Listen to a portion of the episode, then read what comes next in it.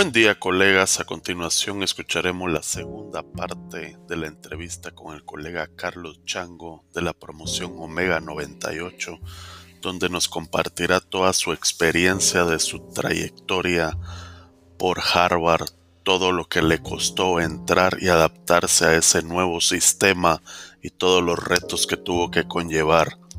Además, nos compartirá toda su trayectoria profesional y empresarial como coaching, creando mejores personas en el mundo.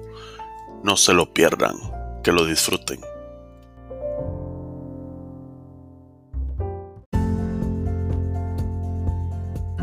Eh, eh, Carlitos, no nos terminaste de contar de tus faltas. Al final, ¿eran tuyas o eran de tus mujeres? ¿O qué, ¿Cómo te las ganaste? Porque ya casi que te faltaba una para irte a Prunia, creo.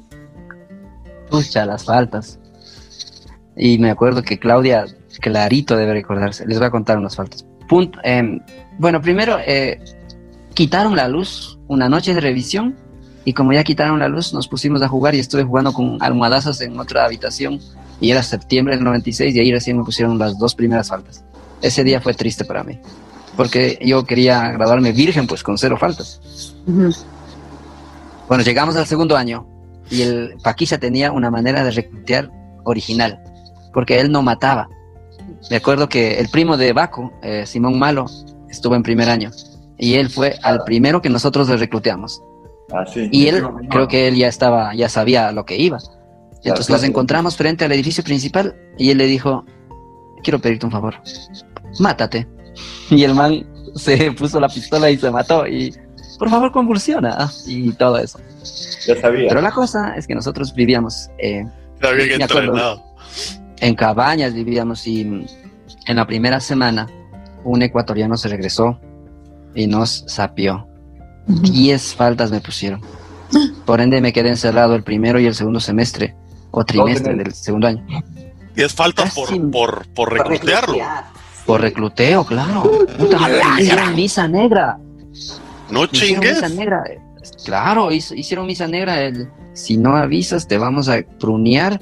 Sabemos que porque nos llamaron, hasta sí, era la primera semana, recién llegados, y veo en el comedor Carlos Chango, Jonathan Bernal, César Vaca, no sé quién, no sé cuánto, a, a inspectoría. Y cuando llegamos, esperaron a que lleguemos todos y nos pusieron en una sala y de ahí uno por uno te iban llamando, fue puta, me di cuenta que estaba en misa negra cuando yo estaba en misa negra. Y nos preguntaba y no sé qué, y sabemos que, mira, si tú, la típica del dilema del prisionero de economía, esa, si tú confiesas, tú eres beneficiado y a los otros les jodemos. Yo, pues. yo dije, no, no, no, nosotros no recluteamos, nosotros no, no sé. Te vuelves, te vuelves testigo protegido. claro. y sí les bañamos. increíble, increíble cómo cambian los tiempos porque no sé quién entrevistamos que, que, decía que lo había agarrado en tiempos de Don Juan Baos, los inspectores de antes, ¿no? Le dijo Don Juan, eh, él se echó la culpa. ¿Quiénes se hicieron esto? No puedo decir, don Juan. ¿Quiénes hicieron esto? No puedo decir. Bueno, no te voy a poner faltas por, por tu lealtad, porque eso se valora. ¿ah? Bueno, resulta que tenía 10 faltas. Ah, vayan haciendo cuenta. No me fui de vacaciones, o sea, no podía salir de Zamorano el primero y el segundo trimestre de segundo año. Y eh, para iniciar el tercer trimestre, Aquí va una, pero lo máximo, pues no sé, pocos creo que saben esto. En, las vacaciones del segundo semestre, del segundo trimestre, estaba siempre ayudando en estas tutorías. Y había gente de, en ese momento, era gente de primer año a quien yo daba tutoría, yo estaba en segundo año. Y fuimos a las aulas del ICB, de ciencias básicas, y no estaba ninguna aula abierta y no había tomado la precaución de buscar llave. Entonces eran las vacaciones y ni modo, no había otra alternativa más que romper la malla. Entonces pedí prestado una navaja a un, a un perro y le dije, no avisen esto a nadie. Y, rompí la malla. Y rompiendo la malla, entramos por la ventana, abrimos la ventana y abrimos la puerta y recibimos la tutoría. Y eso se quedó ahí y los perros fieles nunca avisaron. La cosa es que, bueno, y además para esos, para ese tiempo, em, yo ya era, eh, ¿cómo, ¿cómo se llama? O sea, el hijo del Barahona era el que proyectaba el cine y yo ya era chucho de él. Yo proyecté el cine un año y medio. Yo, yo era el que proyectaba el cine y así y me gritaban foco y todo eso. Pues resulta Oh, que ¿cómo? los de tercer año, es decir, la clase de la China, estaban preparando los 100 días. Y Mario, y en ese tiempo ya estaba otro inspector, ya no estaba Barahona, y Tulio, se reunieron con ellos y dijeron, hasta que no aparezca el estudiante de tercer año que rompió la malla, ustedes no se van a ir al weekend de los 100 días. Y ellos, pero no sé qué y no sé cuánto. Y yo me acuerdo que una vez un viernes llegué al cine antes para, igual, para preparar todo eso y estaban en esa reunión. Pero ellos, no, nadie de nosotros de hecho. Y yo creo que incluso alguien dijo, pero compañeros, ya alguien que diga, porque no vamos a quedarnos de weekend, no sé qué. Y yo me acuerdo que dije, no, pues tengo que hablar. Puta, yo, yo, yo soy el que rompí la malla, no es posible que los de tercero se queden. Entonces, como Mario era el que también estaba encargado del, del cine, hablé con Mario y con este señor que también era zamorano, que no me acuerdo el nombre, era inspector en lugar de Barahona. Y les dije que yo rompí la malla. Y que no es justo que los de tercer año estén en esto, porque yo rompí la malla, yo rompí la malla porque yo necesitaba dar tutoría. Y no me pusieron faltas, pero me encerraron el tercer semestre. Me dijo, tú no puedes ir de weekend. Entonces, todo el segundo año yo pasé encerrado. Todo. Y, y, y, fue puta, yo decía, yo tenía miedo de que el Barahona que estaba en tercer año, el Colochón, colega de la China, se entere porque él proyectaba el cine conmigo. Dije, fue puta, si Esteban se da cuenta, me, me comen vivo los de tercer año porque estaban a punto de quedarse de weekend por una huevada que yo hice. Sí, pues. Buena recluteada, los hubieras pegado. Pero por una buena causa. Pero, pues puta, el weekend de los 100 días, recuerda cómo es de importante. Ah, buenísimo. Inolvidable. De ahí, ¿Me, Carlos, alguna vez chanchaste? no, siempre fui chancho frustrado, qué verga. La China de Sí, tercer año que- manchaba el chango. Tenía complejo de inferioridad, me creía menos que los demás, todavía estaba en ese proceso, era tímido y no confiaba mucho en mí. Pues pucha, con esta personalidad que tengo ahora, Uh, no sé, pues ahí. Pero te gustaba, pero, unas 20 pero, veces. pero te gustaba alguna colega o no? ¿Te recordás de alguna? Sí, sí, sí, sí. Uf, sí, sí, era yo. Salvadoreña, bien romántico, pues. Me Ah, las salvadoreñas eran, las que le quitaban el sueño. ¿Era romántico? Escapa, Romántico. se escapa a España dejando, votando proyectos por ir persiguiendo a las, a las, a las No, arañas. pero ella no era zamorana, ¿sabes? Ella era de Tegus nomás. De Ah, Teus. pero- Y la que le dejaste votando el proyecto a la Mayra Falk y te fuiste a España, no sé dónde, ¿de dónde era? Ella no, no, no, era, no era graduada de zamorano. Ah. Era como decíamos en ese tiempo, bagre. Hondureña. Hondureña. Hondu- hondureña. Sí. Pero sí, mira, me no se olvida de eso, ¿ah? ¿En serio? sí, la- he dejado huella en, en toda persona. Es que, es que el Carlos ha de ser amante de las baleadas, vamos. De las- no, sí, sí, sí me gustaron, me gustaron bastantes personas, pero no, no, no, no. No lograste Todavía formalizar. Eran, eran esas historias de amor de las telenovelas mexicanas en las que era amor en silencio. Eh, ellas eran mis novias, pero ellas no sabían. Así era la huevada. Ah, Es mi novia, pero solo que ella no sabe. Algo amores platónicos. así. Platónicos.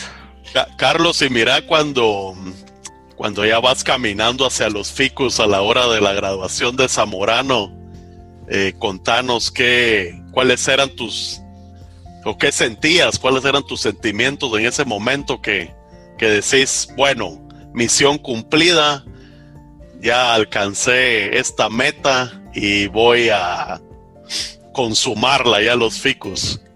Si nos puedes compartir ese momento. No me acuerdo ni qué pensé cuando me gradué, pero lo que sí me acuerdo es el discurso de graduación de Andrews.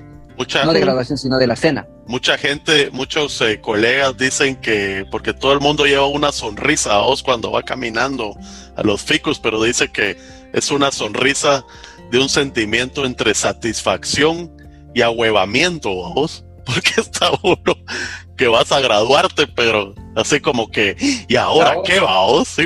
Ajá.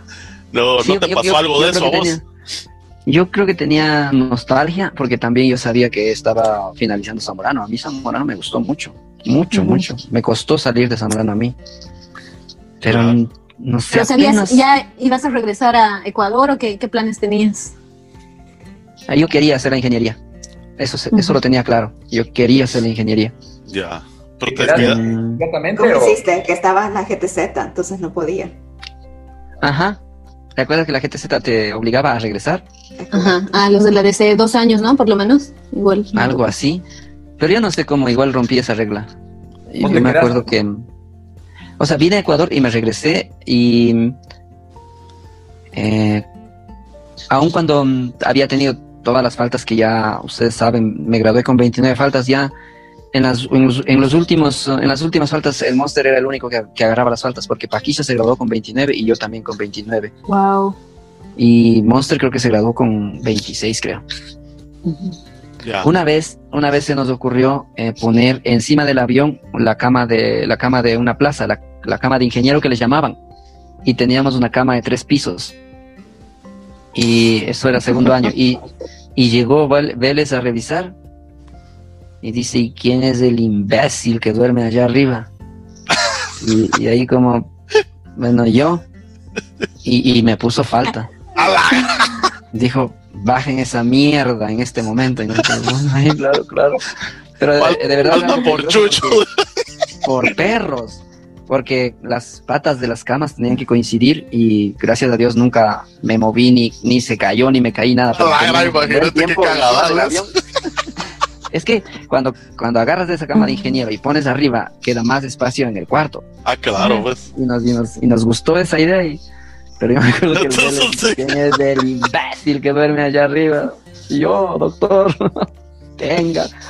Bueno, de la graduación no me acuerdo mucho. Lo que sí me acuerdo es que el Andrews, en uno de los 10 puntos que nos recomendó, dijo: no vayan a beber. O, o, o, o algo así como no beban mucho o algo así. Eso, eso me acuerdo. Me acuerdo que sí fue. ¿Le hiciste caso? bien. O sea, recién desde el año pasado yo le hago caso ya textualmente. Ya no, no bebo.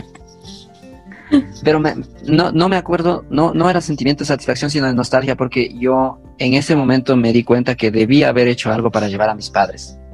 Sí, me, pues. me hicieron mucha falta mis papás en la cena, en el programa. Eh, mi- me llevo bien con mi mujer de Honduras y como Paquilla solo, le- so- solo se fue el papá, los tickets, ¿te acuerdas que te dan dos? Todos Claro. nuestros, mi ticket le di a mi mujer para que su familia esté en la, en la graduación y en la cena. Pero Claro. sí me hicieron, me hicieron mucha falta porque como había, o sea, Zamorano sirvió en el proceso que les conté de, de- de identificarme yo, de valorarme yo, y cuando ya me gradué yo ya estaba, eh, ya sabía quién era y estaba conforme con quién soy. Entonces, eh, sí me arrepentí de no haberles invitado a mi papá y a mi mamá para que vayan para allá. Ese era el sentimiento mío. Y también como que ya, como queriendo hacer la ingeniería, creo. ¿Y, y cuándo hiciste la ingeniería? ¿Ya regresaste al siguiente año? o- Sí, regresé al siguiente año. Es que eh, como fui buen tutor, el chino Flores me dijo que, eh, por ser buen tutor me iban a dar una oportunidad de beca en el DDR y que tenía que pagar algo y que yo podía seguir con mi trabajo de proyectador de cine y que de ahí podía recuperar algo de plata. Y eh, también el primer trimestre del año 99 yo trabajé como asistente de cátedra de matemáticas con la profesora de matemáticas y con el guerrón. ya, ya trabajo formal, ¿no? Y, O sea, ya, ya te pagaban ahí. Sí, y con eso ahorré y con eso completé para hacer la ingeniería. Lo hice de abril del 2000 al abril, de abril 99 a abril de 2000, la ingeniería. Ya. Oye, Pero en, en ese tiempo, ¿regresaste a Ecuador después de graduado o, o, o no? ¿Te No, sí, re- regresé a Ecuador cada año. Ah. Regresé en el 96, en el 97, en el 98, porque yo ahorraba lo que la DC me daba. Creo que daban como 80 dólares. Ajá. Sí, pues. ¿Y qué te, Entonces, dijo en tu, la gra- qué te dijo tu mamá cuando llegaste ya de graduado? Mi mami siempre estaba feliz que yo regresara. Eh, yo también feliz de pasar todo un diciembre en Ecuador. Feliz. Mi mami, no sé, ya creo que se le olvidó de que ya nos prohibió estudiar agricultura. Sí, pues. Estuvo, no sé, con- contenta con que regrese. Creo que era suficiente. No importaba si estudiaba o no estudiaba. Contenta, creo, con que regrese. Carlos, y al salir de, de la ingeniería en Zamorano, ¿qué, qué, ¿cuál fue el desenvolvimiento profesional que tuviste o qué, a, a dónde fuiste después de eso?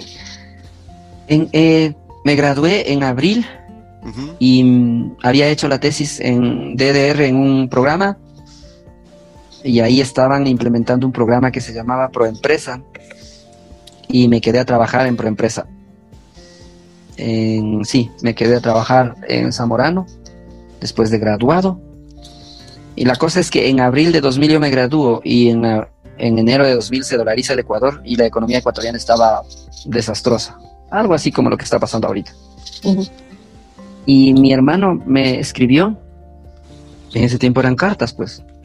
Aunque ya en el, ya en el 2000 sí había correo electrónico. Cartas eran 96, 97, creo, 98 también. Pero me dijeron, mira, si puedes conseguir alguna oportunidad, mejor quédate, porque aquí la situación está horrible, está horrible en el 2000 con la dolarización. Porque creo que hubo nueve meses en los que circularon sucre y dólar al mismo tiempo y estaban en esa, en esa cosa. Entonces me quedé, me quedé trabajando en, en, el DDR con Marco Rojas en el programa Proempresa y trabajé todo el 2000 y todo el 2001 y ya. Y también trabajé 2002, 2003. Recién en el 2003 me fui de Zamorano. Y Carlito, sabemos que fuiste a Harvard. ¿Cómo fue esa, esa decisión o cómo, cómo se dio? Bueno, en el 99 llegó Restrepo como director de la carrera de Ciencia y Producción. En esos tiempos estaba mucho en transición zamorano porque a mí no me dejaron recibir forestales porque se saltaron básicamente. Y luego se inventaron lo del 4x4 y nosotros fuimos los que estuvimos con esa clase. Siempre también fui orientador. Estaba metido en actividades extracurriculares mucho, era miembro de la ambulancia, de los caminantes, de los caballos, de la Z, etcétera, etcétera. Entonces eh, llega Restrepo y era como que Restrepo. ¿Se acuerdan que el vete era el U para las ah, mujeres en Zamorano? Y después Restrepo le banqueó al vete, pues. Y Restrepo así como graduado de Harvard y no sé qué. Y yo en ese momento sí sabía que quería ya estudiar posgrado. Y estaba muy, muy, muy, muy, muy animado a aplicar a INCAE. Y mi plan era, dije, ah. voy a ir a INCAE, eh, voy a ser buen, siempre, yo ya sabía, de hecho, la fórmula, llegar a un lugar, ser buen estudiante, ganar una beca y seguir estudiando. Entonces dije, voy a ir a INCAE y en INCAE soy buen estudiante y me gano una beca para ir a Harvard. No sé, creo que por la fama que le dio Restrepo, creo que me llamó la atención Harvard, no sé por qué. Pero yo me acuerdo una vez clarito, como era mm, monitor, en ese tiempo le decían monitor, eh, hice cuarto año pero no fui a Pantanal, hice cuarto año viviendo en Delgado como monitor. Sí. Que estaba a cargo de los chuchos. Y, ahí reflexionando digo, pero ¿por qué voy a ir a INCAE y después a Harvard? ¿Por qué no aplico directo a Harvard mejor? Porque ya he hecho un estudio en Centroamérica. Y INCAE también es Costa Rica, entonces me acuerdo que fui a reunirme con Restrepo y no sé cómo hice la pregunta. Algo así como, ¿usted cree que yo puedo ir a Harvard o algo así? No sé. Y, y él me dijo, claro, por supuesto, me dijo. dije, oh, ¿está hablando en serio? ¿Es conmigo? Entonces, es contra mí. Entonces me dijo, ¿cómo está tu inglés? Puta, y con el inglés pasé, brother. Peripecias. Mal, pues mi inglés está mal. Eh, vayas a vivir con Cox seis meses. o con Stockings. Mira, el título de ingeniero a mí no me lo entregaron porque yo no pasé el TOEFL. Ah. Eh, me dijeron, el título de ingeniero va a estar en registro y cuando pasas el TOEFL, creo que te exigían 480 en el ese examen de TOEFL de papel. Y yo nunca llegué, pasé, intenté como tres veces, creo. No, no, no me daba la raza para el inglés, no mismo. Y ya, me, se quedó el título ahí. De todas maneras, seguí trabajando en Zamorano. Creo que tres años después se cansaron, me dijeron, tome su título, parece que usted no va a pasar inglés, deje así. Bueno, que le vaya bien en la vida. Y ya me entregaron. Pero eh, en ese momento entonces dije, yo quiero aplicar a Harvard. Este, justo en el año 2000 inauguraron la promoción, la carrera que yo estudié era una carrera nuevita en ese tiempo. Es Administración Pública en Desarrollo Internacional. En el año 2001 salió la primera promoción y cuando yo este, empecé con esa idea en el año 2000, era nuevito, yo ya, ya había internet, ya habían páginas web, yo ya podía navegar, ya veía los profesores, las clases, me gustaba mucho porque yo ya había estudiado desarrollo rural en el cuarto año y me encantaba, pero no, no, no podía el inglés, no, no, no, no, no me daba mismo. Y ya, pues mis amigos pensaban que yo estaba loco, porque ¿cómo es que se le ocurre a este man aplicar como que querer ir a Harvard si ni siquiera sabe inglés? Sí, pues. Entonces pasé en ese tiempo, pasaba, era yo y mi sueño, nada más. Y Restrepo, que Restrepo me ayudó mucho, mucho. En todo el proceso de Harvard. Del... ¿Cómo? ¿Quién te contactó con Belletini? Porque me acuerdo, en esa época Belletini me dice, hay un indígena que se graduó de Zamorano, que se le ha ocurrido que quiere ir a, a Harvard, pero no sabe inglés. Entonces, ¿cómo, cómo le ayudamos? Mucha madre, ¿cómo le ayudamos? Ese era Carlos Y- Chango. Claro, no, no. te conocí yo por la primera vez en, en Faro. En Faro, pero mm, no, no, Restrepo no me puso en contacto con Horacio. Pucha, es larga la. el- para resumir, eh, yo me puse a estudiar inglés en el. En la. mm, Se llama. ICE, creo que se llama Instituto Hondureño, no sé qué, en Tegucigalpa. No, no lo logré. Después me inscribí en la Escuela Americana de Tegucigalpa para estudiar inglés. Tampoco, no. Y en el año, bueno, ahí también conocí a esta chica hondureña y dejé todo, trabajo, todo. Me largué siguiendo a España porque estaba enamorado, como siempre, otra vez más. Pero esta vez ya tuve el valor de decirle, ya no era, ya sabía ella. O sea que Y- vos, o sea que ahí es donde se cumple que jala más eh, una chica que un caterpillar de ocho. Como, como, lo, como lo decía el Paquilla, dice, eh, pelo de chucha jala más que cadena de buque. Ese es el dicho de Paquilla. Y, y la cosa es que, mira, estaba con mi sueño de ir a Harvard, pero en el año 2003 estaba mal. Y dije, al diablo con esa huevada de idea, nunca voy a pasar inglés, no puedo, he intentado. De todas maneras voy a hacer una maestría en España, en México, donde sea. Me regreso al Ecuador, en el 2003.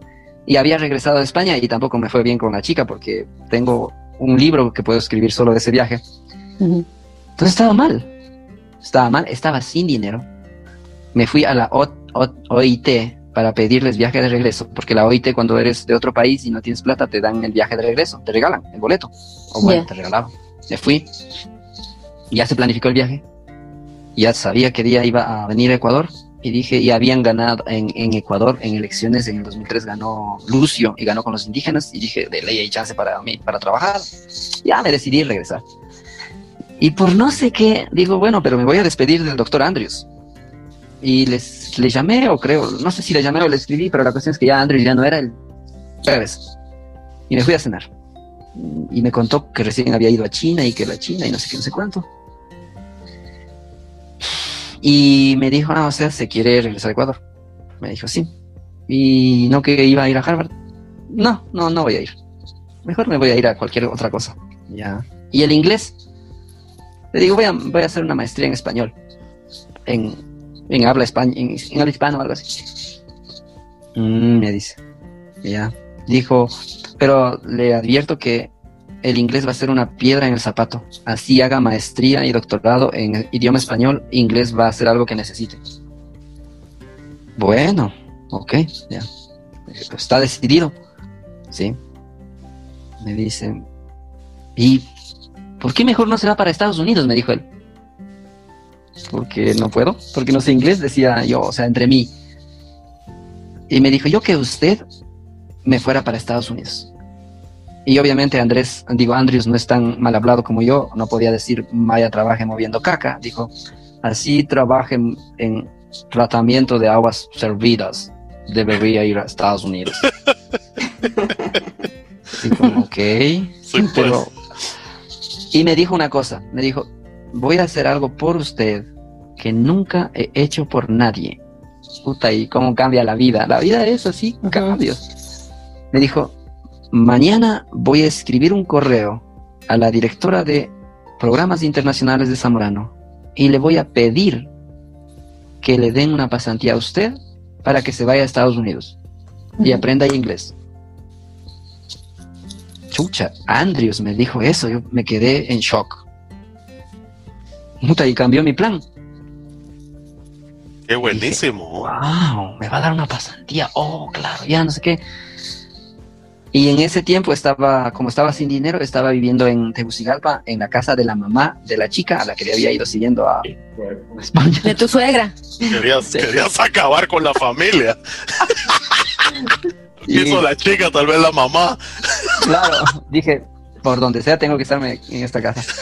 Y, y él me dice eso y digo, ya, era jueves, me acuerdo clarito, era un jueves. Y yo tenía el pasaje para el sábado. Y me emocioné. Digo, wow, o sea, claro. O sea, de lo que me dijo el Andrews, poco menos yo ya tenía el internship. O sea, la misma semana te arregló todo. Se, según lo que yo pensé, claro, pues. Entonces Sí, al- pues. llegué en la noche a la casa donde me estaba quedando, de mi suegra. Agarré mis cositas, dije, mañana ya me voy a Zamorano. Y no que se iba a Ecuador. No, ya no me voy. Pucha, ni siquiera le avisé a mi familia. Ese sábado mi familia vino, mi familia completa, la familia extendida, papá, mamá, hermanos, abuelo, tío, etcétera. N- No les avisé, soy un hijo de puta.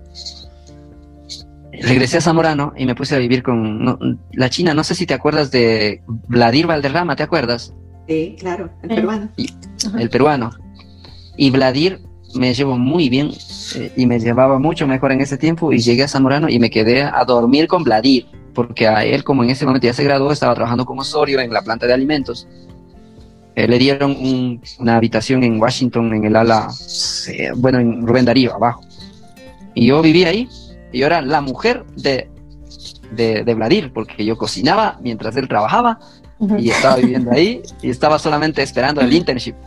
Pero me fui a hablar con las personas de, de- de los programas internacionales y me dijeron, no te podemos dar un internship porque no tienes inglés. Ah, es cuando la vida te da, en realidad, no, sé cómo expresarlo, pero yo decía, oigan, pero no, no, no, no la vida no es así. Yo lo que necesito, el internship es para el inglés. Ustedes me están diciendo que tenga inglés para el internship. ajá. Y, y no, no resultó. El, ah, el, el mail de Andrews hizo efecto emocional en mí, nada más.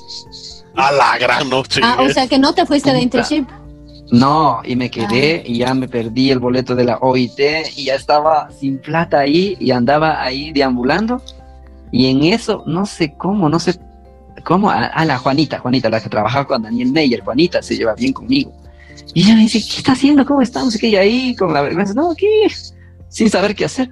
Mira, el doctor Meyer necesita a alguien para que trabaje en su proyecto de acuacultura. ¿Por qué no le escribe? Claro, pues yo le escribí al doctor Meyer y el doctor Meyer me dio trabajo en febrero del 2003. Y ahí empecé a trabajar y dije, bueno, y no sé qué. Y ya todo el mundo sabía que en Zamorano, todo el mundo sabía que yo quería aplicar a Harvard, pero andaba ahí valiendo verga. Entonces, escuchen lo que pasó. En ese mes de febrero me llega un correo de un conocido mío de Bélgica que vino a hacer una pasantía en Zamorano en su doctorado en el año anterior.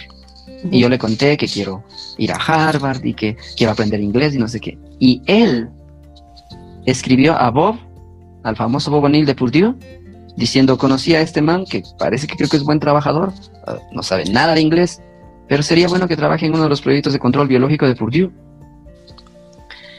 Y habían mails que iban, mails que venían, y en febrero me dice, mira, no te quise avisar antes porque no sabía exactamente si salía o no, pero, pero Bob está de acuerdo en que tú vengas. ¿Qué dices? Y ahí me salió la pasantía sin haberlo pensado. Ah, qué excelente. Ajá. Así es que Ahí ese ya, mismo ya año te fui. fuiste a Purdue. ya me fui a Purdue y ya, ahí fui a aprender inglés, siempre era renco, no lograba pasar el TOEFL, pero pasé el GRE con buena calificación. Ujú. Y, y eso yo creo que ya me ayudó. O sea, ya estando en Estados Unidos ya fue más fácil porque vivía en West Lafayette, entonces me fui a Boston a conocer Harvard y la misma sensación que sentí cuando viajé de Quito a Ambato leyendo el prospecto de Zamorano, cuando llegué a, a Harvard tenía la misma sensación. Yo dije, aquí quiero estudiar. Este es mi lugar, no, no puede ser que vaya a ningún otro lado. Y empezó con más fuerza mi, mis ganas de estudiar inglés y estudiar GRE y pasar y etcétera, etcétera. Para, para los oyentes y, y estudiantes que vengan aquí a hacer in- in- internship. Y esto me consta, Carlos se fajó estudiando. No es que vino aquí a, a Estados Unidos a vivir la vida loca. ¿Verdad, Carlos? Este, tienes que contar esa parte de que cuántas horas tú le ponías diarias para pasar esos exámenes. Sí, yo llegué en abril de 2003 a Estados Unidos, a Purdue. Ahí estaban Carlos, y Carla, Carlos Dudeña y Carla Mejía, entre otros. Creo que también estaba Cacuso, en 97. Em, estaba una chica de la 2002, Cintia Machado. Pero yo, yo, o sea, con lo que le conté, con lo que les conté de, de lo que me pasó en enero, de que yo estaba convencido de que iba a venir a Ecuador y cambió mi vida por completo, yo sí estaba enfocado en que lo que yo quería es aplicar a Harvard. Eso estaba, no, no tenía duda de eso. Muchos, muchos me dijeron incluso, mira, aplica por Dios, por Dios, es buena universidad. Y es una buena universidad. Pero yo estaba ya, ya estaba en un momento de obsesión y sabía que tenía que dar el examen del GRE y yo me acuerdo que todos los días estudiaba la parte cuantitativa del GRE estudiaba. Y siempre agradezco y en las en las en las conversaciones siempre agradezco a Carla Mejía y a Carlos Dudeña pero eh, un consejo que me dio Carla fue mágico. Ella me escuchó hablar inglés. Y después me dijo estás estudiando para el GRE sí. Te voy a dar un consejo me dijo. En palabras más palabras menos. Me dijo no estudies el verbal de todas maneras te va a ir mal dijo te he escuchado hablar inglés un poco menos estás en la verga ¿cómo? no dijo no estudies El acento Solo no es- se va. solo es- me dijo, los gringos que hablan inglés desde pequeños, hasta a ellos les va mal. Es una pérdida de tiempo que dediques tanto a la parte verbal como a la cuantitativa. Dedícate a la cuantitativa. Y las cosas pasan como tienen que pasar. En la maestría de Harvard, ellos no le paraban bola a lo verbal, solo a lo cuantitativo. Y porque decían que lo verbal, si pasas el TOEFL, entienden que ya medio sabes inglés. Claro. Y de verdad no sé cuántos ejercicios de matemática habré hecho yo, pero estudié mucho para el GRE, para la parte cuantitativa. Todo el tiempo que trabajaba. Eh, viví en un primer momento del verano, viví en, en unos depar con Francisco Lino, un colega de la 2000, de la, mil- de la 99, y luego pedí posada a Carla y a Carlos. Me trataron muy bien y seguí estudiando. Y el 14 de noviembre del 2003 tomé el GRE y me saqué en la parte cuantitativa me saqué perfect. 800 sobre 800 me saqué. Wow. Y yo, yo, yo creo que eso sí fue algo que la Universidad de Harvard sí como que lo tomó en cuenta. Porque me fui a la casa abierta en octubre a Harvard. Y como me fui a la casa abierta, yo dije, tengo que hablar con alguien de, de Harvard que sepa español. Y empecé a revisar los nombres de los profesores. Y así como Danny Rodrigo, como Jeffrey Frankel, es- yo decía, estos no son españoles. Había uno que se llamaba Alberto Abadie, es un estadístico famosísimo. Dije, Alberto es español, pero Abadie capaz que no es. Pero en eso que iba viendo había uno que decía Andrés Velasco, chileno. Fue ministro de Finanzas con Bachelet. Digo, este sí ha de hablar pues español. Le escribí un email en español y me contestó. Y cuando fui a hablar con él, él me dijo, no apliques para MPID, es muy cuantitativo, tú eres agrónomo nomás, los agrónomos no saben mucha matemática, no vas a lograrlo. Aplica al de políticas públicas, que es matemática más aritmética que matemática, me dijo. Ujú. Pero yo me acuerdo cuando saqué el 800 sobre 800 le escribí y dije, saqué perfect en cuantitativo. Y me dijo, ok, estudié inglés.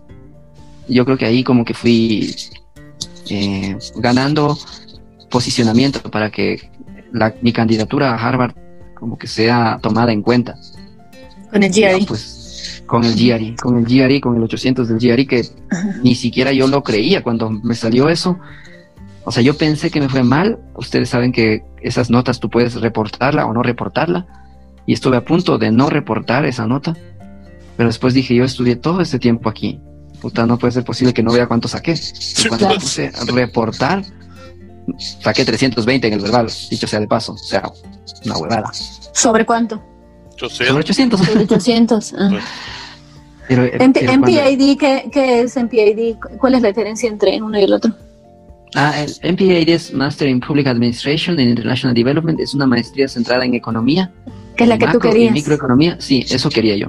Porque Bien. es International Development y yo había estudiado desarrollo rural en Zamorano y eso quería. ¿Y la que él te MPP estaba es sugiriendo? MPP, que es eh, Master in Public Policy, que es más ah, con casos de estudio de Estados Unidos y es gente más de Estados Unidos Ah, Y- quieres trabajar más en Estados Unidos. Entonces yo quería el de desarrollo internacional, que es más internacional con casos de desarrollo que están pasando en África, en América Latina o si no en el sudeste asiático y todo eso. Y ¿Qué te pareció el programa? ¿Qué, ¿Qué, qué, aprendiste ahí? ¿Cómo te pareció la experiencia? Uy, puta, fue igual increíble, increíble. Empezando con que mi primera clase fue de macroeconomía. Lo único que no entendía mi profesor era trade balance, que yo lo interpretaba y decía, ah, balanza comercial, claro, balanza comercial, he escuchado las noticias, balanza comercial. No entendí nada más. Puta, dije, se jodió esta huevada. Me salí de clases y me fui a leer. Y yo me acuerdo que em, un compañero mío de Inglaterra también se fue a leer conmigo ahí en las banquitas del parque. Y yo me puse a leer el course materials que te dan. Chucha, y yo estaba en, en mitad de la página leyendo y yo, yo veía de reojo a este inglés que pasaba así como, puta, es como yo leer en español, obvio, es entendible. El man pasaba y yo, él estaba en la página 10 cuando yo ya pasé la primera página. Dije, jue puta, aquí estoy en desventaja, tengo que estudiar más. Y me saqué la puta estudiando. Estudié bastante, bastante. Siempre bien disciplinado. estuve a punto de perder en microeconomía a punto, porque ya no entendía. Hay un libro de microeconomía que dan en doctorado que es de Mascolel, que es astral, astral, completamente astral, y de ese libro nos daban las clases. yo dormía con el libro, abrazado el libro, porque dije, por osmosis, por último, esta hueva. Pasé con las justas microeconomías. el primer, el primer semestre me costó, porque esta carrera del de, el MPAID tiene el primer año que es como un tronco común, como en Zamorano que todos recibimos las mismas clases. Es una de las pocas carreras en donde te toman exámenes. Yo tomaba exámenes de macro, de micro, de estadística, de econometría y exámenes. O sea, hasta problem sets que nos mandaban. No, no. Pero, te fue bien. Sí, no, no, no, gracias a Dios pasé microeconomía y luego ya me recuperé. Siempre digo que las dos veces que me he sentido ignorante por completo fueron en la Politécnica Nacional, recuerdan que les conté que no entendía nada, y en Harvard. El primer semestre era, me dije, tengo que estudiar. Solo sabía que tenía que estudiar porque no entendía, no entendía, no, y tenía concentración completa. Yo soy consciente de que yo estaba ahí presente, escuchando, entendía lo que, pero no, no, no tenía una comprensión total, porque no tenía bases fuertes de, de macro y de micro. Entonces era necesario estudiar más. Pero tuve amigos tan maravillosos eh, un amigo peruano, que ahora creo que es viceministro de Educación, Sandro Parodi. Él, escucha, se, se pasó, me enseñaba una chica de Colombia, que se llama María Acevedo, que también así como, mira, te va a enseñar así como, como macro y micro para domis, así como mm. mi hijo, así vas a aprender paso a paso. Me ayudaron mucho, mucho, o sea, igual, igual que Zamorano, esta, esta carrera como tiene 60% de gente de países en vías de desarrollo, y 40% de los industrializados. O sea, se forma una comunidad bien, bien cerrada. Tengo amigos, hasta ahora buenísimos amigos de Etiopía, de Afganistán, de Pakistán. O sea, una hermandad también bien fuerte, porque nos pasábamos noches completas. Hay una biblioteca que se llama Lamont, o no sé si es que hasta ahora tiene esta, esta, esta calidad de servicio, pero Lamont no cerraba. Esa, libre, esa biblioteca no cerraba. Entonces podías ir un lunes en la mañana en Lamont y el viernes como a las 11 de la noche te decían tiene que salirse porque cerraba solo el viernes de medianoche a 6 de la mañana. Y el resto del tiempo pasaba abierto y nos podíamos pasar todo el tiempo. Limpiaban y todo, pero no cerraban, no cerraban. Era una biblioteca tiempo completo. Y Carlos, pasaba ahí. Carlos, ¿y cuando, eh, cómo es ese regreso? Porque me imagino que cuando ya eh, te gradúas de Harvard, regresas a Ecuador ya a trabajar eh, como profesional. ¿Cómo es esa incorporación al, al, trabajo ya profesional y tu llegada a Ecuador de regreso? Bueno, una cosa bien importante, ya a la graduación de Harvard, como aprendí en Zamorano, ahí sí llevé a mis papás. Wow. Pues se fue mi papá, mi mamá, mi hermano menor, estuvieron ahí, no entendieron nada de la graduación porque todo era en inglés, pero estuvieron ahí, que es lo importante. Y la que dio el discurso de graduación fue la chica que escribió Harry Potter. Wow. Sí, está en, línea, buenísimo. Hablaba de, de lo valioso que es eh, los errores que se comete y también lo valioso que es la imaginación como para avanzar en la vida o algo así. Regresé, estaba convencido, ahí sí, ya de regresar a Ecuador, porque todo esto que empecé en el 96 y terminó en el 2008, porque en el 2008 me gradué, era porque yo quería trabajar aquí. Ya ahí sí estaba convencido de que yo quería trabajar y establecerme en Ecuador. Regresé y eh, justo un boliviano, Gustavo Pedraza, tal vez lo han escuchado ustedes. No es zamorano, pero él había, se graduó en Harvard también. Él me, él me contrató para SNB, que era la cooperación holandesa. Entonces ya tenía trabajo desde allá mismo. Entonces ya vine a trabajar acá. Pero creo que ahí, ahí, ahí en cambio me di cuenta, ahorita ya reflexionando lo que los tres o cuatro primeros años tenía en cambio esta presión de haberme graduado de Harvard y poco menos cada palabra que yo emitía iba a ser para salvar el mundo. Y, y entonces eso me inmovilizó. Eh, era, estaba igual como que bien inseguro de no saber qué decir porque tenía esta presión interna solo mía. Nadie más lo sabía tampoco, de que como que algo bueno tenía que decir, no sé. Pero bueno, ya vine, eh, había estado 12 años fuera del Ecuador, eh, no tenía ni siquiera cédula de identidad actualizada, me fue bien difícil abrir la cuenta del banco porque no tenía récord en Ecuador, no, existía. licencia. existía, pero era como alguien lejano. Ajá. Entonces, como, como empezar, empecé en el 2008 claro. y no me he ido a vivir y no voy a ir a vivir en ningún otro país. Uh -huh. Así a vivir, puede ser que por trabajo, un tiempo, una semana o algo así, pero, pero ya estoy establecido aquí y me ha servido mucho estos últimos 12 años porque he hecho redes, eh, conozco, he conocido gente, zamoranos, los compañeros y compañeras de los trabajos en los que me he desenvuelto y he, he conocido mi Ecuador, cuando llegué en el 2008 al Ecuador, conocía más Honduras que Ecuador, porque en Honduras trabajé en este proyecto de acuacultura, en este proyecto de fortalecimiento microempresarial. Me conocía de los 18 o 19 departamentos que tiene Honduras, uh -huh. creo que tenía, lo único que, el único departamento que no conocía era eh, La Empira. Conocía a todos, hasta Islas de la Bahía. Sí, pues. Entonces, conocía más Honduras que Ecuador, pero eh, era tan chistoso que como yo soy de los Andes, y solo eso conocía de Ecuador. Cuando llegué a Honduras y veía esas plantas y todo eso, yo decía, esto no hay en Ecuador. Pero cuando vine acá y empecé a viajar a Ecuador, Ecuador tiene lo mismo porque también tenemos estribaciones, tenemos costa, tenemos todo. Entonces, aquí empecé a viajar, ahora sí conozco todas las provincias de Ecuador, incluida Galápagos. Estoy bien establecido en Ecuador y, y creo que ya mm, establecerme, formar redes, conocer personas y también seguir en este trabajo en mí mismo, porque como uh -huh. que eso es una cuestión que siempre sigue.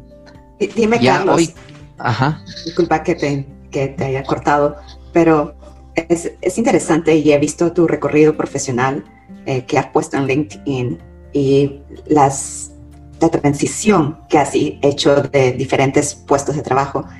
Y cómo es que, me da curiosidad, cómo es que, en qué momento de, cuando comenzaste tu experiencia en, en, Ecuador, salió la idea y el deseo de tener tu propia compañía consultora? Yo, yo no, no, estaba seguro si quería tener una propia empresa, pero lo que sí quería era que luego de los 40 no quería tener jefe. Eso yo tenía algo bien establecido. Yo decía, después de los 40 yo quiero ser mi propio jefe y todo eso. Entonces, eh, eh, cuando, cuando estaba trabajando, luego de SNB pasé a Pronaca y luego de Pronaca, que es una empresa privada, la industria agroalimentaria más grande del Ecuador, tiene como, no sé, más del 50% de, todo lo que se mueve es de ahí. Luego me, trabajé en el gobierno y ya como que estaba llegando a mis 40 y dije, yo quiero ya hacer algo que sea eh, mío propio. Y yo, de mis, de, de mis propias ideas, han sido contradichas por mi propia experiencia.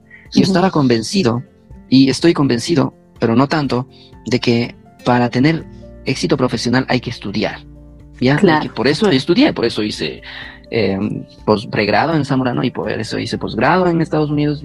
Por eso, porque yo dije, hay que estudiar. Y también tenía esta idea de que los indios somos menos aquí en Ecuador que en comparación con los blancos. Y la única manera de poder nosotros entendernos es si es que hablamos del mismo idioma, es decir, en lugar de estar protestando y botando piedras en la calle y destruyendo el país, tal vez es necesario dar ideas y capaz las ideas nos unen. Eh, pero todavía eh, no, no entendía bien cómo veía, iba a Chibuleo y veía mucha gente que no estudia. Entonces decía, o sea, ¿cómo vamos a desarrollarnos? Y en eso, estando eh, durante mi vida profesional, eh, encontré con una persona que es psicóloga y esta chica, con esta chica hicimos sociedad y empezamos a hacer consultorías en talento humano. Y en talento humano tiene mucho que ver con las competencias, con los descriptivos de puesto, con el plan de carrera y todo eso que en talento humano lo hacen. Entonces me pasó una cosa eh, increíble, que una vez fuimos a Tungurahua, que es la provincia de donde yo soy, y ahí hay una proliferación de muchas cooperativas de ahorro y crédito. Y yo me acuerdo que fuimos a ofrecer un producto a un cliente y yo me acuerdo que un amigo mío de Chibuleo, que desafortunadamente solo hizo hasta sexto grado, yo me acuerdo que él llegó, estaba trabajando en una cooperativa, es una microfinanciera, fue a trabajar, eh, regresó en su moto, se sacó el casco, eh, abrió su mochila y sacó unos formularios que él había llenado en el campo y le entregó a alguien que lo pasaba a Excel. Luego de dos años, me acuerdo clarito, esta misma persona llegar, casi es como que, como en las películas, llegó, pero esta vez sacó los formularios y ya no le entregó a nadie. Se, se sentó, encendió la computadora, abrió el Excel y se puso a llenar él mismo el formulario en Excel. Y él no es que había estado ya estudiando dos años en el colegio, no. Entonces em, me empezaron unas preguntas, algo así como, ok, o sea, sin estudiar, pero él ya puede, tenía la competencia de él mismo hacer todo. Y esta chica que es amiga mía, que es psicóloga industrial, me dijo, es que hay dos cosas. Una cosa es la cognitiva, la de conocimientos, y otra es los soft skills, le llaman, o las habilidades blandas, o las partes emocional. O sea, la gente puede aprender independientemente de si está en un centro educativo o no. Lo que depende es estas ganas, puede ser, esta voluntad, eh, esta, este entorno que se forma para que la gente, exacto, actitud, etc. Entonces ahí como que me empezó a, a esta parte de, ah, o sea, claro, o sea, podemos resolver el problema de el subdesarrollo y la pobreza no solo haciéndoles estudiar a todos, porque todos están en diferentes niveles, sino que también podemos estudiar esta parte. Y esta chica incluso me dijo, tú deberías de hacer eh, coaching, o sea, ¿por qué no haces esta certificación? Y me recomendó una certificación, hice esa certificación en el 2014 con Newfield. Y ahí como que dije, quiero tener, bueno, antes yo ya supuestamente quería tener una empresa que haga talento humano. Entonces, la empresa que yo tengo ahorita lo fundamos con mis hermanos en el 2013. Pero estaba ahí como votada y no sé qué. Luego me certifiqué como coach. Eh, trabajé en, en el gobierno hasta el 2017. Y cada vez yo estaba siendo más consciente de que en nosotros en el Ecuador somos, en, en general, los indígenas, de muy pocas cosas nos responsabilizamos a tiempo completo como a nosotros nos han hecho creer que nos han estafado hace 500 años y que nos han conquistado y no sé qué, en el inconsciente o en el, en el inconsciente colectivo está ese mensaje de que yo soy pobre no por mí, sino porque ellos me jodieron la vida. Y eso me, me, me chocó, me, me, parecía que estábamos responsabilizando a otro de mí, de mi situación. Y más, y siempre, y con lo del coaching, reafirmé eso, y he trabajado mucho en otros programas y lo que sea, o sea, he hecho, muchos, mucho trabajo en mí. O sea, en estos 12 años, además de hacer redes, me ha servido para conocerme más con la base que yo ya les conté de lo que me apoyó Zamorano, de reconocerme quién soy, de aceptarme y de saber, y, e incluso decir a dónde quiero ir, qué quiero hacer.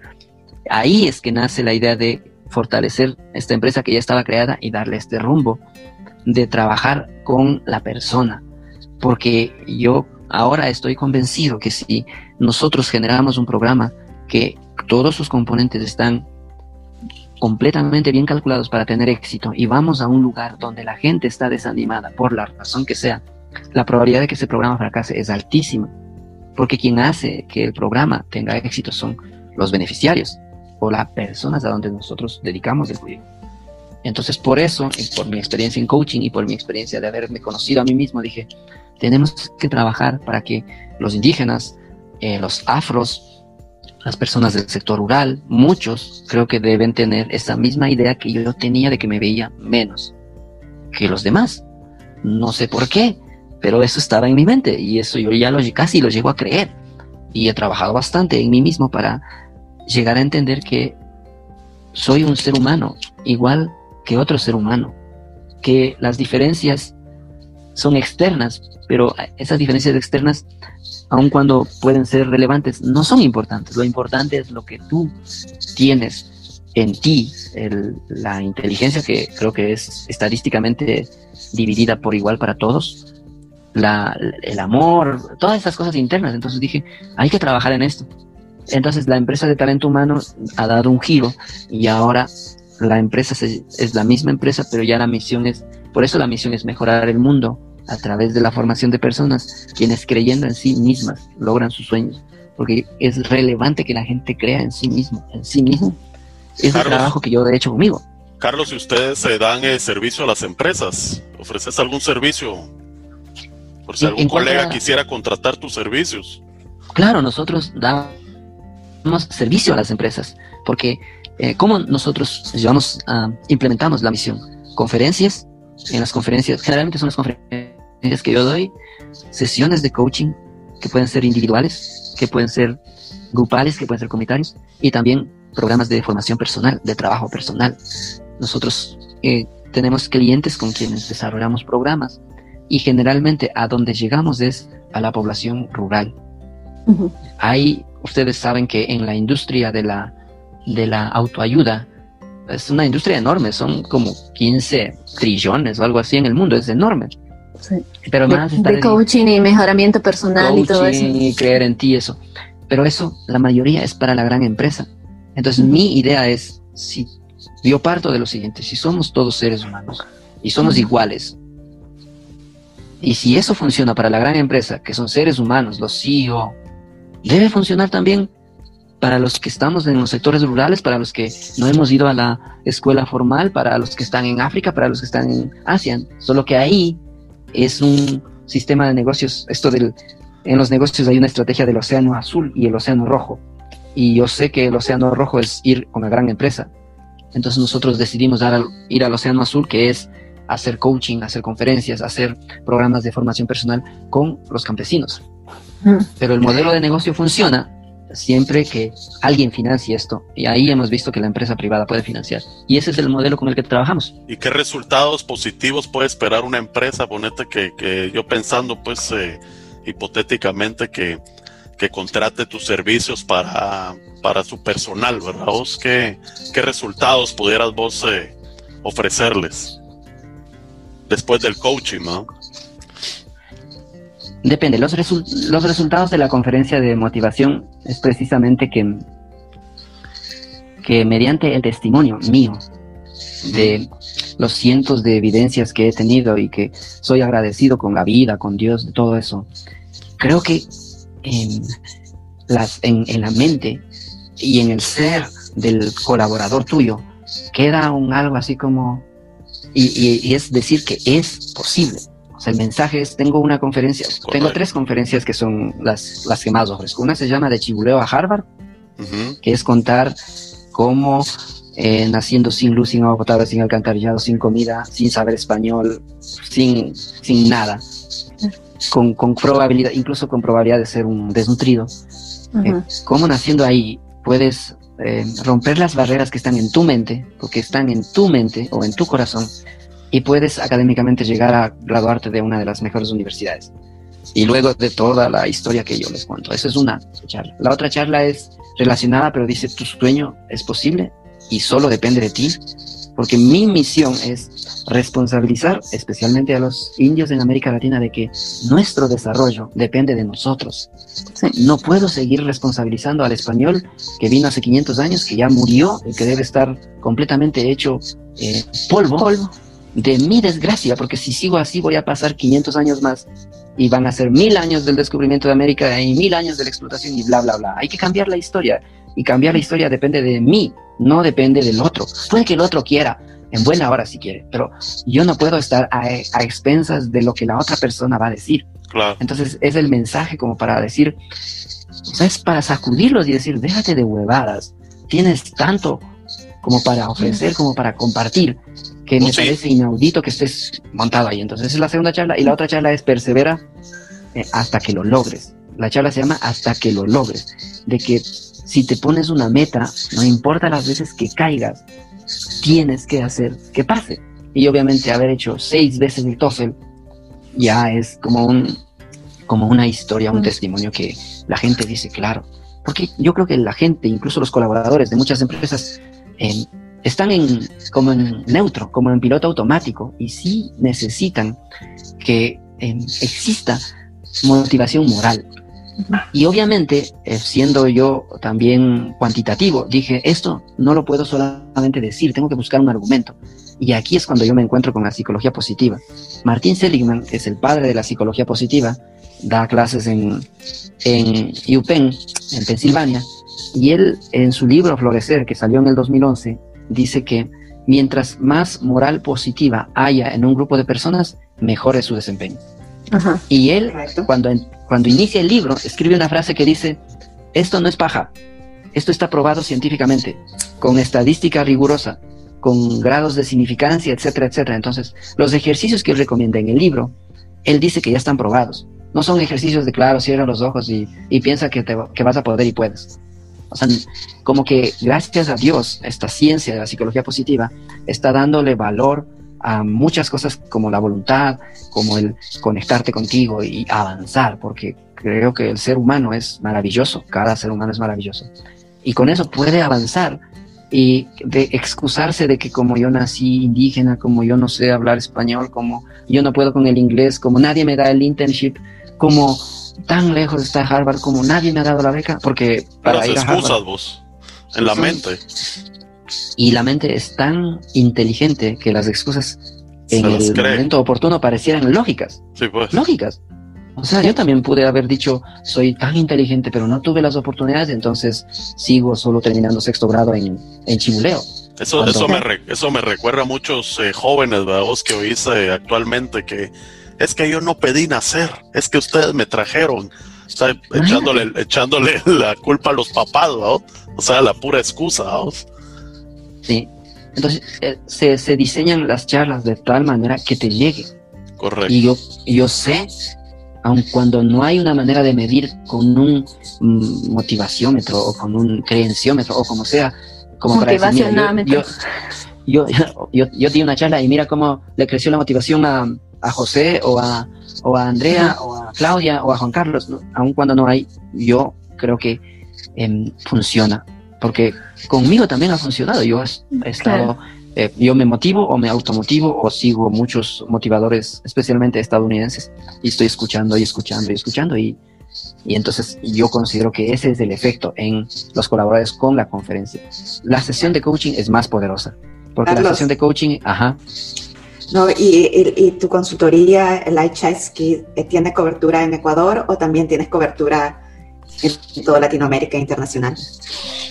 Tenemos cobertura en Ecuador y queremos obviamente salir fuera de Ecuador. Ya hicimos una consultoría y en esto obviamente la, la red de zamoranos en América Latina es bien fuerte y en el mundo también.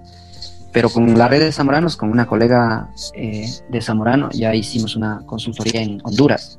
Y cada vez que hago yo esos talleres o que hago esas conferencias, me convenzo de que funciona, de que funciona, porque hay ejercicios que, em, que, que te hacen ver cosas a cada semana. Entonces, como me estaba justo hablándoles del coaching, en el coaching es más efectivo porque el coaching, como la definen en la escuela donde yo hice, es el arte de acompañar a otra persona para que ella entienda por sí misma eh, quién es. Y en, y en eso eh, yo no llego ahí, en cambio es diferente. El coaching no es llegar y decir, yo veo que eres alto, sambo y robusto y que eres guapa y no, nada de eso. Es empezar un, como una caminata al lado de alguien, confiando, confiando en que esa persona puede. Y, ya no es tanto como ayudando y diciendo, haz esto o haz lo otro, no es ni consejería ni asesoría, sino es el arte de acompañar, de estar al lado de alguien y mediante preguntas, como el método socrático, de que ella o él se vaya dando cuenta por sí mismo de eh, a dónde quiere avanzar, qué quiere hacer, qué desea y cuáles son las cosas que le detienen y cuáles son las cosas que tiene a favor, etcétera. Eso es muy, para mí me parece muy, muy, muy poderoso una sesión de coaching, porque es la misma persona la que se encarga de ver algunas cosas que siempre han estado en ella o en él, pero que nunca los hemos tomado en cuenta. Nunca se había dado cuenta. Nunca si, si, uno quisiera coaching personal, digamos, contigo, una sesión que, que se hace, como se tiene que llamar ah, así formalmente, escribir, eh, le das una propuesta, ¿cómo es? La primera es gratis. no, ya cuando ya me doy cuenta que confío en la otra persona, incluso ya el concepto de gratis y el concepto de ayuda cambia. Porque, porque porque primero la gente sí lo puede pagar. Entonces, para una sesión de coaching es fácil, solo me tienen que escribir por WhatsApp. Eh, No, no, no, trato de tampoco no, que me manden, ¿Cuán- no sé qué. ¿Cuánto dura una sesión vos? Una sesión dura entre 45 minutos a una hora. Ok. ¿Incluye masaje? ¿Y cómo te, y cómo te contactan por. WhatsApp o por cualquier vía, red social? o- WhatsApp, Facebook, LinkedIn, Twitter y correo electrónico. Ah, ya. Ok. Por cualquiera de las vías me pueden contactar y, y de verdad soy, ya tengo experiencia, he avanzado, eh, tengo mi propio trabajo en mí mismo. Es muy importante en una sesión de coaching cualquier punto de vista se lo da desde el corazón la persona que le está haciendo el coaching. Entonces, Ujú. desde mí. Y es eh, concentrarme en eso y sale bien, sale bien ya las sesiones virtuales, porque ahora con la pandemia hay una gran oportunidad en el que puedo hacer coaching eh, virtual, puedo hacer coaching Correcto. a la gente que está en toda América Latina y el Caribe casi tengo cobertura por el español y en el mundo por el inglés. Entonces, Claro. ¿Y qué tal tu inglés ahora vos? mi inglés muy bien, muy bien, porque... Pero lo aprendiste, 2000 dijiste que lo aprendiste viendo Friends, ¿verdad? Todos los días. Ah, es, es- yo me acuerdo que el, el quinto intento de inglés de TOEFL no lo pasé y ya dije, ¿dónde está el problema? Y el problema era el listening. Y me acuerdo clarito, ya no estaba viviendo con Carla y Carlos, estaba viviendo en otra casa y la señora que me arrendaba el basement, cuando yo llegué una tarde de septiembre del año 2004, ah, regresando de trabajo para seguir estudiando, estaba viendo Friends. Y, y ustedes saben, todavía en el verano es el sol está bien arriba. Me acuerdo clarito, llegué y la señora se cagaba de risa. Y yo, no. Y dije, claro, ahí está la prueba de que no puedo con el listening. Entonces le dije, señora, ¿puedo yo ver Friends? Claro, dijo, puedes ver las veces que quieras. Todavía no había Netflix, entonces había que estar atentos a los programas que los canales te daban. Y en esa tarde empecé a ver Friends. Había un programa que se llamaba Everybody Loves Raymond, Sanfield, no sé qué otros programas chistosos. En la, en la noche había The Late Night Show y algo con John Lederman o algo así. Todas. Y me sentaba cada día. Llegaba a las 5 de la tarde, le quité los subtítulos y me sentaba a ver Friends. Y era textual, a ver, porque no escuchaba bien porque no entendía, porque mi listening necesitaba. Y a las cinco o seis semanas, todas esas cinco o seis semanas era un idiota sentado frente al tele, una momia, una estatua. Pero como a las cinco o seis semanas, empecé a reírme. Y ahí empecé a entender. Y ahí mi listening mejoró. Y era el último intento que iba a hacer de el TOEFL. Lo tomé un 29 de noviembre del año 2004 y como ya el 30 me regresé a Ecuador, de allá de Purdue, porque se acabó mi internship, lo dejé con una compañera guatemalteca, que no es zamorana, pero también muy querida, Soledad Rodas, y le dije, le va a llegar los resultados a usted. Y me acuerdo que por allá, por el 15 de diciembre, me escribió un correo y no tenía nada de texto el correo. El título decía, Chango, pasaste el TOEFL.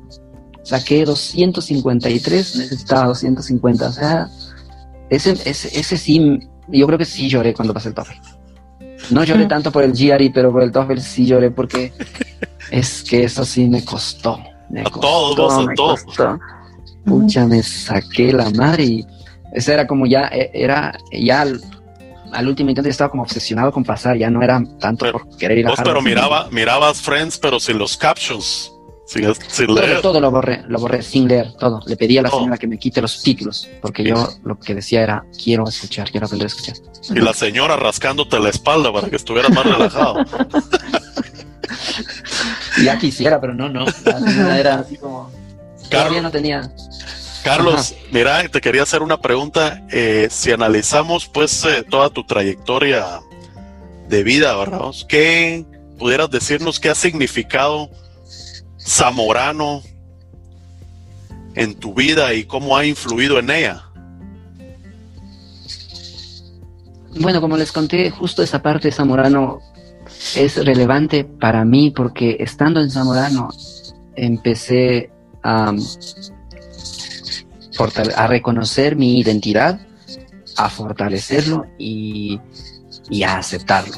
Fue el inicio, fue... fue a quererte más. Exacto. Aquello creo que me ayudó, me ayudó a, a darme cuenta quién soy y a empezar a, aceptarme y, y, a trabajar. Como les dije, ahí es cuando dije ya, o sea, fue un trabajo, estando en Zamorano, darme cuenta que, que soy un ser humano y que el ingreso económico o la marca de zapatos o la marca de camisa no determinan. Gracias a Dios el primer año tienes uniforme. Y el uniforme y el sistema y el internado me sirvieron para eso. Si en algo me aportó Zamorano es en eso. Más que en cualquier otra cosa. Pero eso me cambió la vida. Carlos, para vos, ¿qué, qué significa el éxito? ¿Nos pudieras decir así brevemente qué, qué crees que significa el éxito? Creo que, creo que el, el éxito pienso que es una definición personal y una definición subjetiva. Y creo que es eh, llegar a alcanzar los sueños que cada uno tiene, disfrutando el proceso y haciendo el bien a los demás durante el proceso. Carlitos, ¿y qué es para ti la felicidad?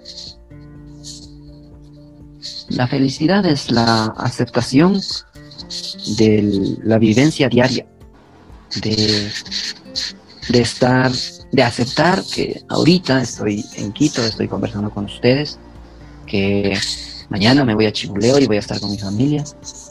Aceptar eso, valorarlo, generar, ocasionar eh, momentos de esos más parecidos. Ya, ¿crees que la hermandad zamorana es algo valioso, Carlos? toda la red de zamoranos crees que es valioso? Es, muy valioso, es muy valioso, creo que mm, es una red, probablemente una de las redes más fuertes en América Latina y ahora casi que en el mundo de graduados de una universidad. Tiene varias mm, características, todos nos llamamos zamoranos, no es que nos llamamos ex zamoranos o egresados zamoranos o graduados zamoranos, somos zamoranos.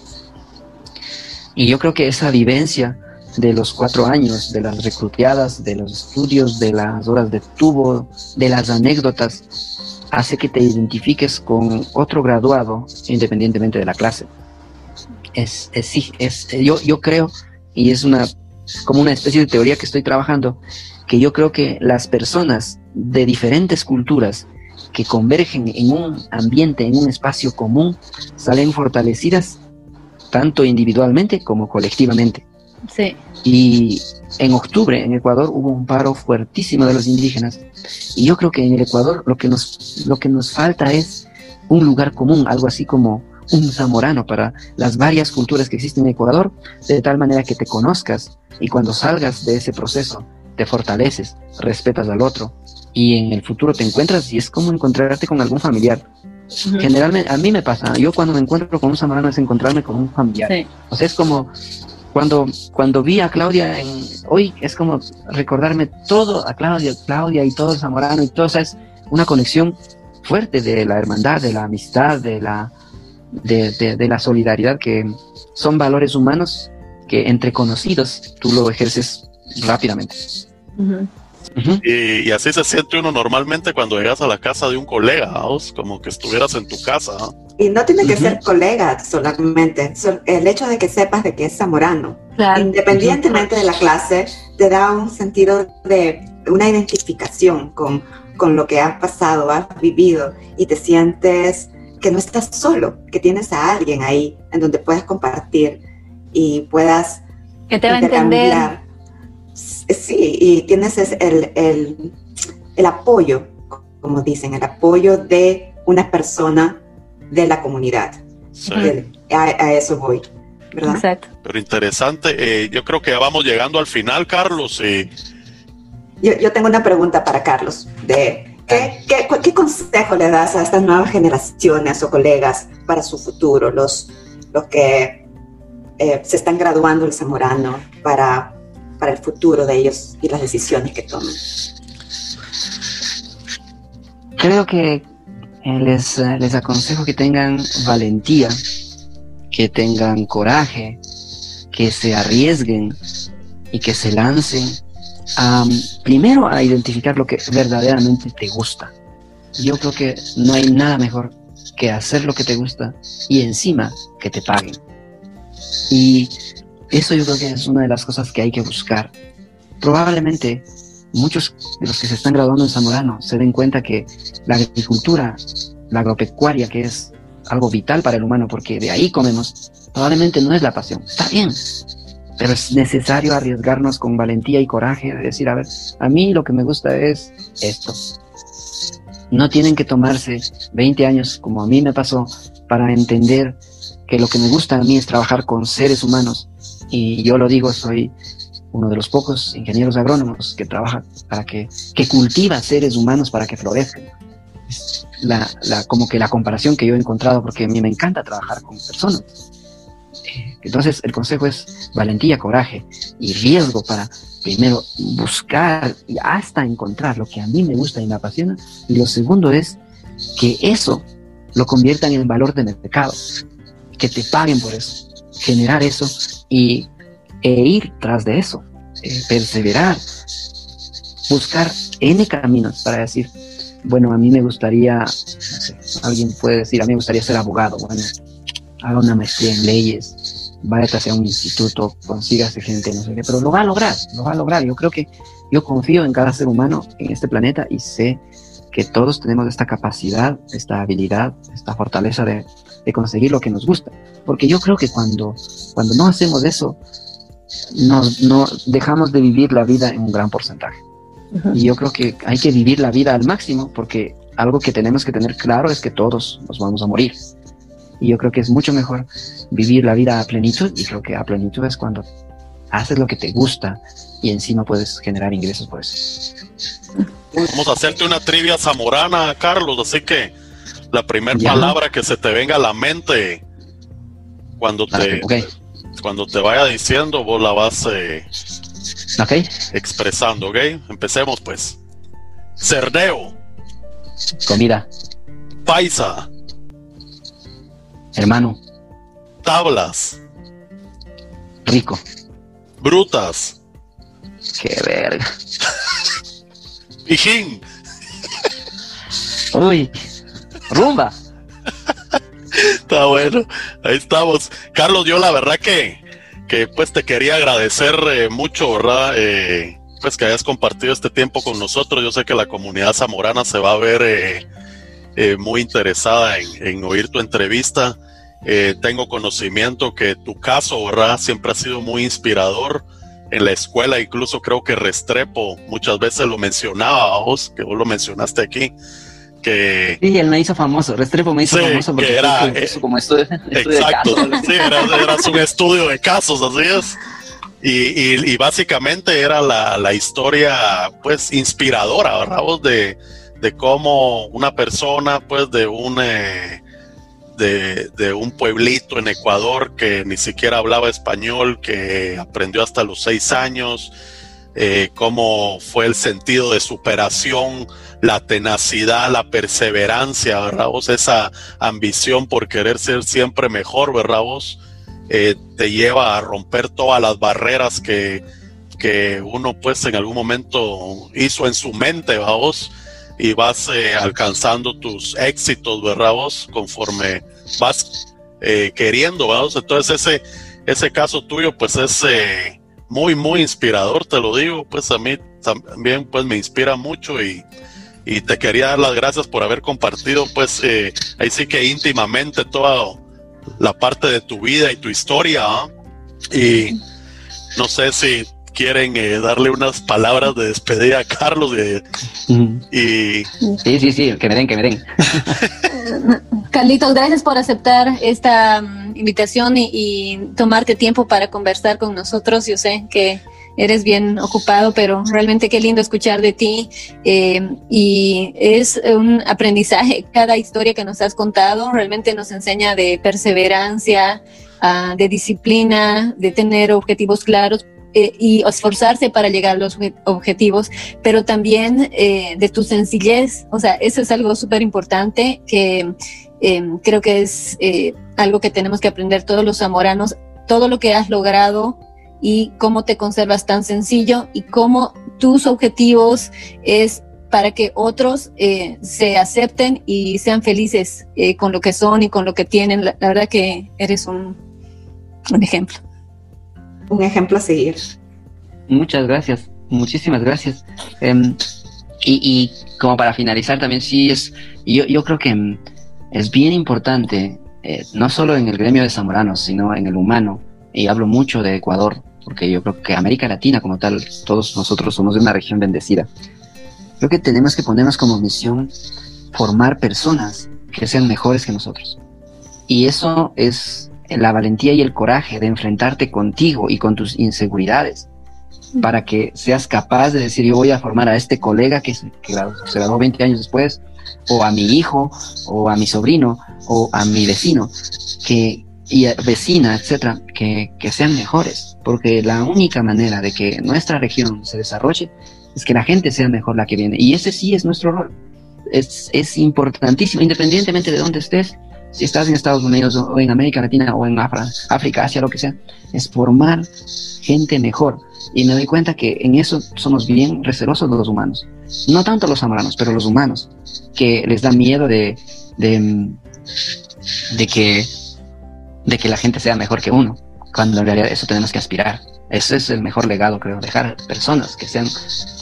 O sea, yo estoy en una campaña de que más indios, negros, rubios, afros vayan a Harvard, vayan a Yale, vayan a Stanford, vayan a Princeton si quieren estudiar, o que formen empresas. Hay que apoyarles, hay que decirles, dale, vamos, ¿cómo te ayudo? Si no sé, yo conozco a José o Andrea o Claudia, ellos de ley te ayudan, vamos, hagamos. Eh, una cosa que dijo Claudia que es importante, formar comunidad.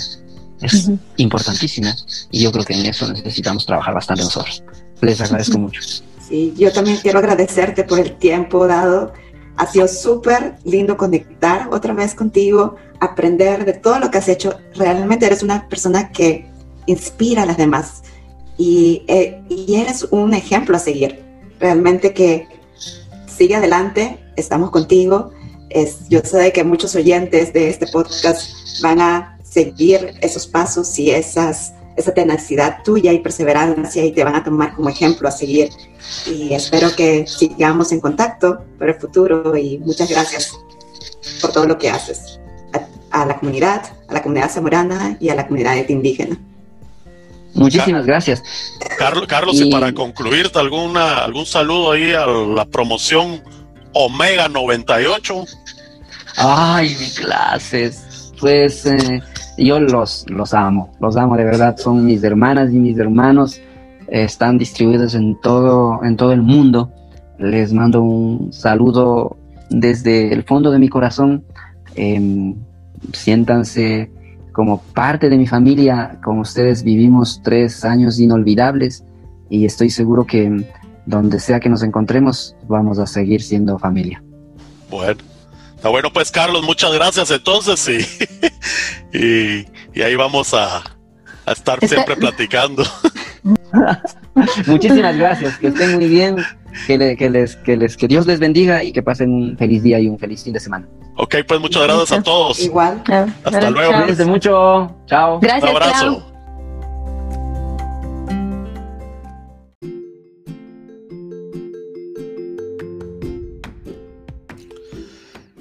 Bueno, colegas, hemos llegado a la finalización del presente episodio. Esperamos que se lo hayan disfrutado. Queremos aprovechar para mandar un saludo muy cordial a la colega Guapota 2015 que nos escribió un texto muy interesante.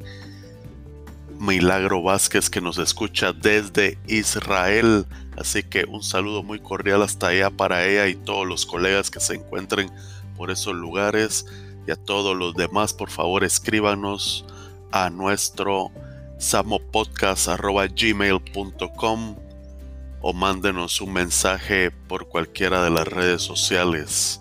Esperamos que se sigan disfrutando todas las entrevistas que vendrán a continuación y por favor no dejen de suscribirse en la plataforma que prefieran de podcast bajo el nombre de El Samo Podcast para que no se pierdan ninguno de los nuevos capítulos que vienen a continuación.